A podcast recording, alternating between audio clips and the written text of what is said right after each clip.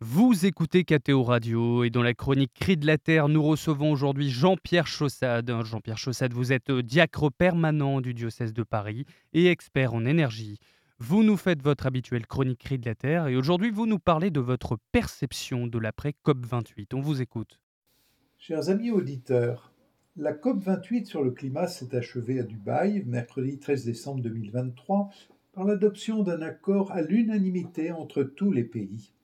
Il prévoit une transition hors des énergies fossiles pour atteindre la neutralité carbone en 2050.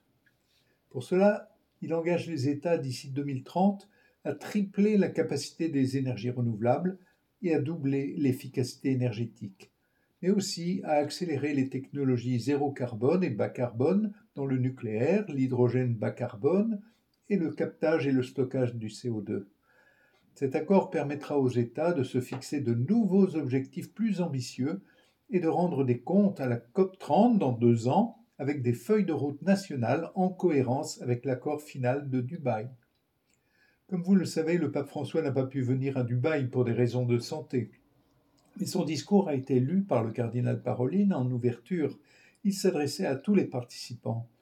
Il est nécessaire de donner un signe d'espoir concret que cette COP soit un tournant, qu'elle manifeste une volonté politique claire et tangible conduisant à une accélération décisive de la transition écologique.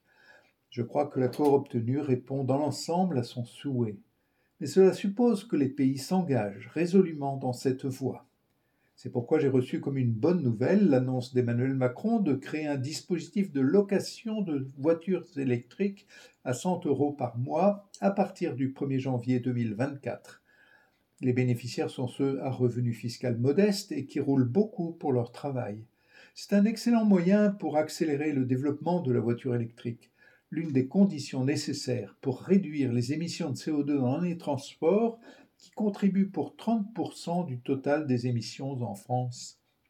Pour réussir la lutte contre le changement climatique, une coordination multilatérale est indispensable avec des objectifs déclinés dans chaque pays, mais cela ne pourra se traduire concrètement que si chacun de nous prend sa part pour réduire résolument son empreinte carbone dans le transport, l'alimentation, l'habitat et le chauffage.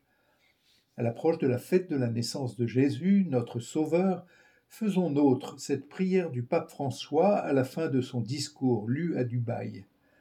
Avec l'aide de Dieu, sortons de la nuit des guerres et des dévastations environnementales pour transformer l'avenir commun en une aube de lumière. Merci beaucoup Jean-Pierre Chaussade. Je le rappelle, vous êtes diacre permanent du diocèse de Paris et expert en énergie. Excellente journée à vous.